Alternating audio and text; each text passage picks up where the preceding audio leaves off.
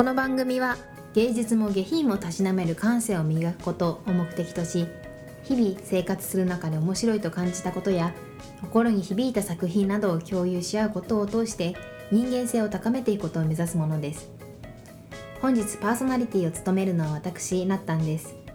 アシスタントはシータンでお送りしていきます。では本日もよろしくお願いします。よろしくお願いします。暑いね今暑いね。もう夏になってきたね。日ねなんか雲が夏の雲だよね、確かに。テンション上がるんだよねこうの、ん。早く梅雨明けてほしい。夏の夜の匂いわかる？あーわかるかも。あの音とかもあの虫の音とか。ううん。なんかさ私すごい夏の夜の匂いとか冬の朝の匂いとかなんかそういうのに結構敏感なのね。うん。あと春がねめっちゃ花粉の匂いする。ああ花粉はわかんないよ。わかんない。そう花粉症じゃない？うん。うん。家族みんな花粉症なんだけどまだうん大丈夫、あまだ。これから。なんかさその夏の夜に外に出た時とかに、うん。なんかちょっと暑さが落ち着いて、うん。ちょっとジメッとしたうん。感じのうん。夏の夜の匂いがすごく好きで、うん。なんか今風の言葉で言うとなんかめあこれがエモいっていうやつなのかエモいって使ったことないけど。なんかそういう、なんだろうなセンチメンタルじゃないけど、うん。ちょっとそういう気分になる、うん。夜に青春を思い出す。うんいいね。あー確かにね。思い出すよね。そういうで匂いとかで思い出すよね、うん。思い出を。うんわかるなんか夏の夜の匂いを嗅ぐと、わうん。部活帰りに高校の時の部活帰りに、周り田んぼだったんだけど、うん。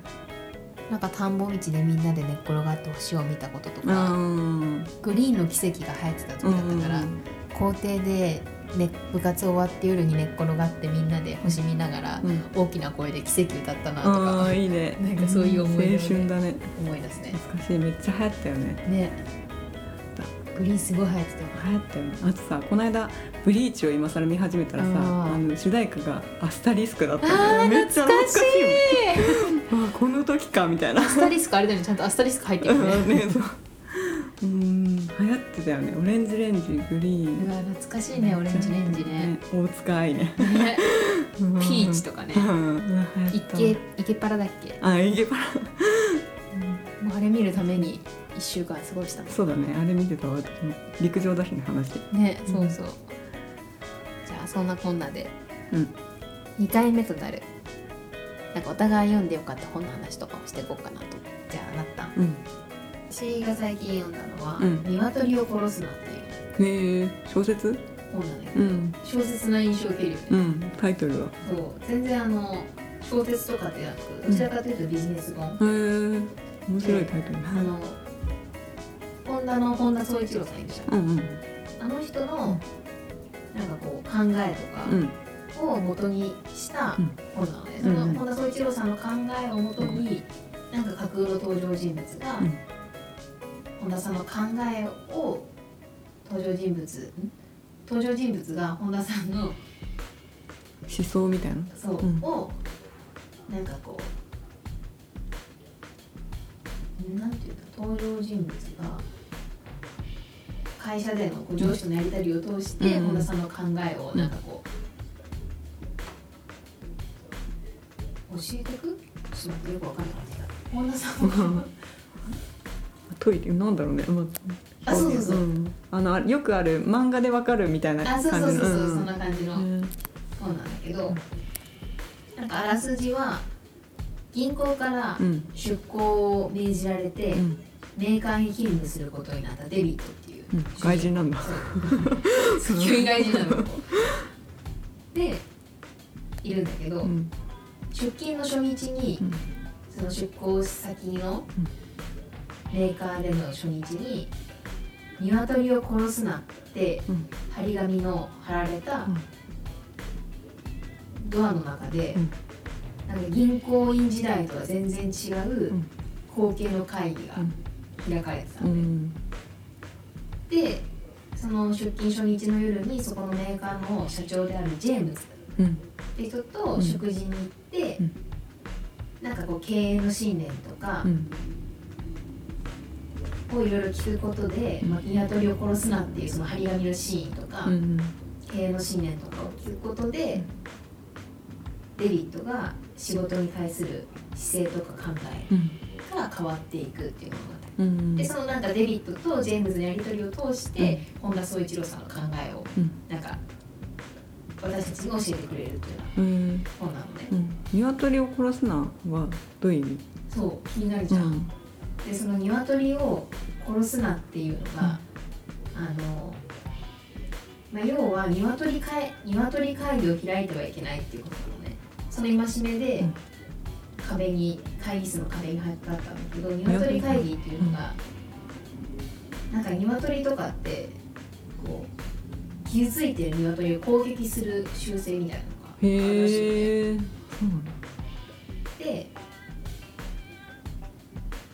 傷ついた鶏っていうのが失敗した人っていう意味で,、でなんか要はその会議の中で失敗した人を責めてはな責めてはいけないっていう、そういうなんか責めて潰して潰すよううなん。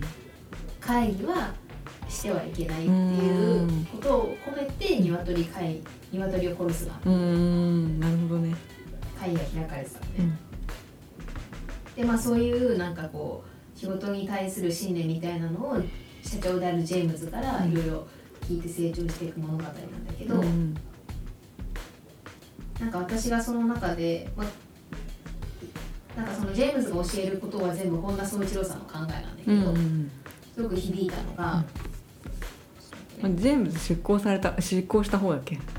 デビットが出向した。の 外人の名前だから。じゃあジェームズがいた方ね。そこにいた方社長。オッケー。あ社長ねでそれまでなんかデビットは結構どうせ行ったって変わんないとか,、会議は長くてつまんないものとか、うんなんか仕事に対してどうせ社会会社は変わらないとか自分では変えられないとか、うん。いろんな考えを持ってたんだけど、うんなんかジェームズによってそういう考えうんを変えていくのね。うん。でそのジェームズがジェームズにその鶏会議は開いてはいけないっていうのを言われた時にうんあった言葉で、うん。なんか失敗を責めても何も生まれないみたいなうん。話をしていて、なんかなんで失敗に至ったのか、うん。どう考えるとどう改善すると良くなるのかを考えることがうん。大事だみたいなことをうん。言っててうんなんか経験のや経験のないことをやってうん。失敗することはそれは本当の失敗ではない。あそれがそう。そこで失敗してうん。新たなものが生み出されるみたいなことをう言ってん。てなんかさ社会人になってうん。特にこう失敗って怖いじゃん。うん。仕事で失敗するってうん。怖いけどでも確かに失敗ししなかったらうん。なんかそこから学ぶ失敗してから失敗するからこそなんかそのことから学ぶことってうん。あるんだろうなって思ったのと、確かにまあ、だから失敗すいっぱい失敗しよう失敗するようにやろうってわけではなくて、うんうんうん。チャレンジしよう。そう失敗から何を学ぶかが大事なんだなって改めてうん。感じたね。なるほどね。でなんか私の中でうんすごく響いたのが、うん。自分をベテランだと思った瞬間から没落は始まるってうん。言っててなんかジェームズがね、うん。本当にすごいベテランは死ぬまでベテランと自分のことは認めないで、日々研鑽を積むっていう態度を崩さないものだよ。うんうんでなんかこうありきたりのやり方やうん。過去の成功体験に満足しているようじゃ、うん。この変化の激しい時代、うん。すぐに世の中に置いてかれてしまうよっていううん言ってて、でもこの本って十何年ぐらい前のう本なのね、んでもなんかこの言葉すごい今のこのコロナ禍にうん。なんかマッチしてるなとう思って。ん確かに。本当このコロナ禍で仕事してて、うん。今までの当たり前が通用しないなってすごく感じたのね。働き方もねそうだよね。変わったじゃん、うん。でなんかさ生きてるとさ昔の成功体験にすがりたくなるし、うん。それがなんか自分の中で昔の成功が自分の今の正解だってうん。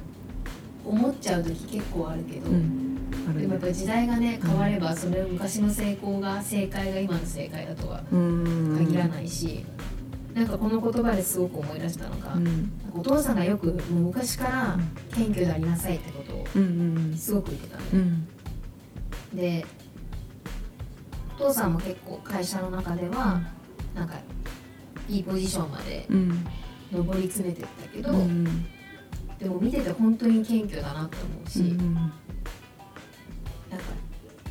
会社の人と電話してる姿とかを見ても、まあなんか一切選ぶる姿とかもないし、うん。なんか常にこう勉強する姿勢をうん。取引先の人とかとね見てても思ってるうんところを見てあなんか確かにお父さんも65とかだけど、うん。ぐらいになっても自分のことをベテランだってうん。思ってないなって、うん。なんかボン・ジェームズの言葉を聞いてうん思い出したし確かに自分ってできるって思った瞬間に成長って止まるんだな。ああそうだね。謙虚と謙遜って全然違うよね。ね。うん、わかるもんね、うん。けんの心のさどう本当はどう思ってるかみたいなのがね、謙虚。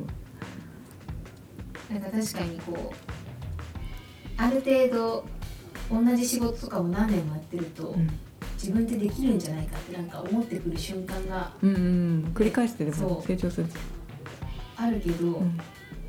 でもなんかそう思った瞬間にもう自分でそう思ってる時にもう成長止まってるんだ常に新しい方法とかうん。もっと良くするためにどうすればいいんだろう。ってなんか探し続けないとなんか社会ではこの変化の時代で生きていけないんだなってなんか改めてこの本読みながら感じたし、うん。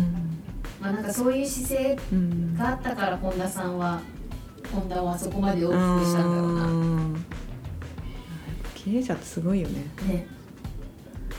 と最後もう一個なんかこう仕事をする上でこれも大事にしたいなと思ったのが、うん人の心を知ることがうん。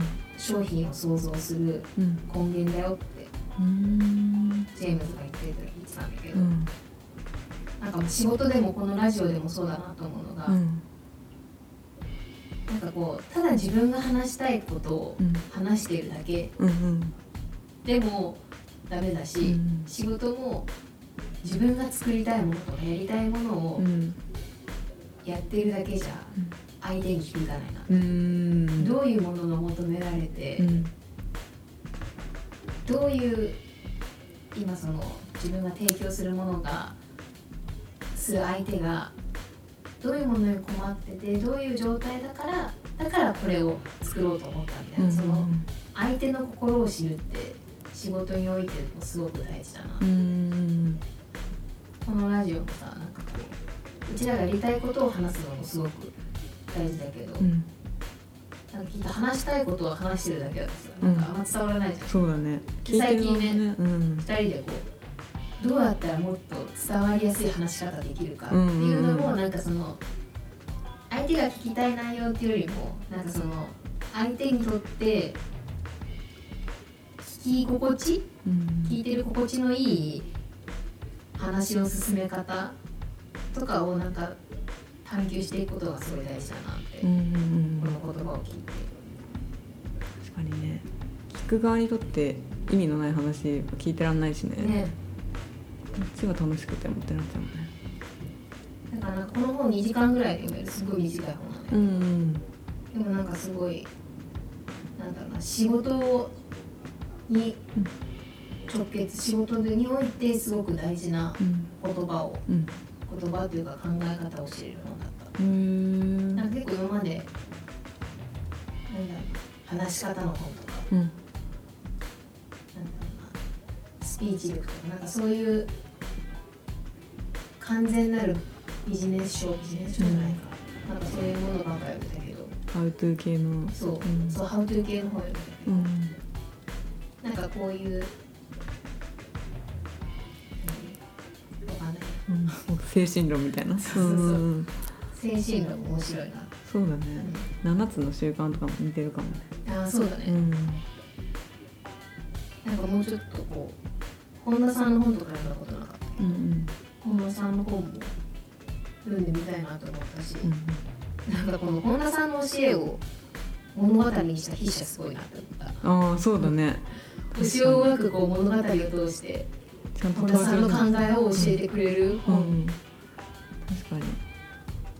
それもね。筆これも筆者がその人の心を知ることが商品を創造する根源っていううのん。を体現してるな、確かに。なるべく楽して その考えを得たいっていう読者の。そう。だよね。めちゃめちゃあるよね。そういう自己啓発さ。ね。すごい並んでるよね。うん。大崎のスタバとか。すごい。よね。それがメインだうんやっぱそうだよね。ビジネス向けだよね。ビジネスのでもねなんか自己啓発本もさうん。学生の時に読んでたものと社会人になってからなんか同じ本読んでも全然違うよね。目につく場所がね。目につく場所がね変わってくるよね。変わるねなんかまだまだあれだね本のアウトプットが一番難しいよね。難しいね。なんか長いからねやっぱ本って、本当にどこをどこが筆者が伝えたいメッセージかみたいのを自分で抜き取って。ね。でしかもね分かるように伝えなきゃっていうのが、全然だな、うん、なんかふと思ったのが大学受験とかでさなんかそういう、まあ、受験とかで筆者の思いをうんうん。うん予約しなさいとかあるじゃん、うん。何に役に立つんだよとかずっと思いながらやってたけど、うん。なんかこういうこういうとこ言ってないけどその中から何が言いたいかを読み取って簡潔な言葉にするってすごい大事ななんだろうな力力だったんだな、うん。本当思うよね、うん。あの時は何に役に立つのか分かんなかった、うん分かんなかった。いやめちゃめちゃいやそう。必要なスキルだよね。ね面白いことだったなって思うよね、あもっと勉強今本当に普通に純粋にあの勉強してることがめちゃめちゃ受験勉強とかだったら、あの本当に直結してた。ね。その点数に直結することだから。会議とかでも短い時間でいかに自分の考えを相手に伝わるように分かりやすく言うかみたいなのとかもさ、なんかああいう国語の勉強とかがこういうところにつながってたんだな、うん。大人になる前とね気づかないことたくさんあるそうだ。これからもねなんかまだまだだけどうん。アウトプット力。そうだね。ちょっとどんどんチャレンジして、ね。それこそ本当ね失敗は恐れずに。あそうだね。でもすごい思うこれやり始めてさ、うん。私もうさもうこの何年間もさ、うん。SNS 全くやってなかったからさ、うん。その世に向けて何かを発信するみたいな、もう写真とかでさえ、その自分の何かを公開することにすっごい抵抗があって、うん。もうだからやりたくないなってもうずっとこの先、やりたくないなと思ったけど実際こうやり始めてみたらうん。気づくことめちゃめちゃあるしさ、考える幅も広がったしさ、うん。あなんかやってみないとやっぱ分かんないなってね,、ね。すごい思ったし失敗してもいいやってちょっと最近は思ったり。こういうラジオまさか自分がやる日が来るとは思わなかったけど、でも本当いい練習になるよね、うん。ね本当になんかロジカルさが足りないなって日々感じるし、そう。うん前回の時めちゃめちゃ絶望感あった、なんかもう喋れなすぎて。いやこんなに喋れないのか自分みたいな、うん。すごい久々に仕事がちょっとそこまでねあの、うん。厳しくないありがたいことに厳しくないからさ。最近あんまり味わわなかった感情だったんだけどね、もうすごい。言葉が出てこないよね。そう。本当にね出てこないねあと出てくる言葉が同じ言葉ばっかりでそう。幼稚なんだよね。そう。なんかもう本当にねレパートリーがなさすぎてう、ん、本当にねあの年年のあれじゃないなって、うん。ちょなんか表現とか語彙力の幅を広げていきたいね、うん。ね広げていきたいな、うん。そんなこんなで。うん。なんか10回目ぐらいにはやや成長してるといいなって思うね。そうだね、うんちょっと聞き比べた時に、ね。あ変わってるって思えたらちょっとねさらに頑張れそうな、うん。頑張っていこう。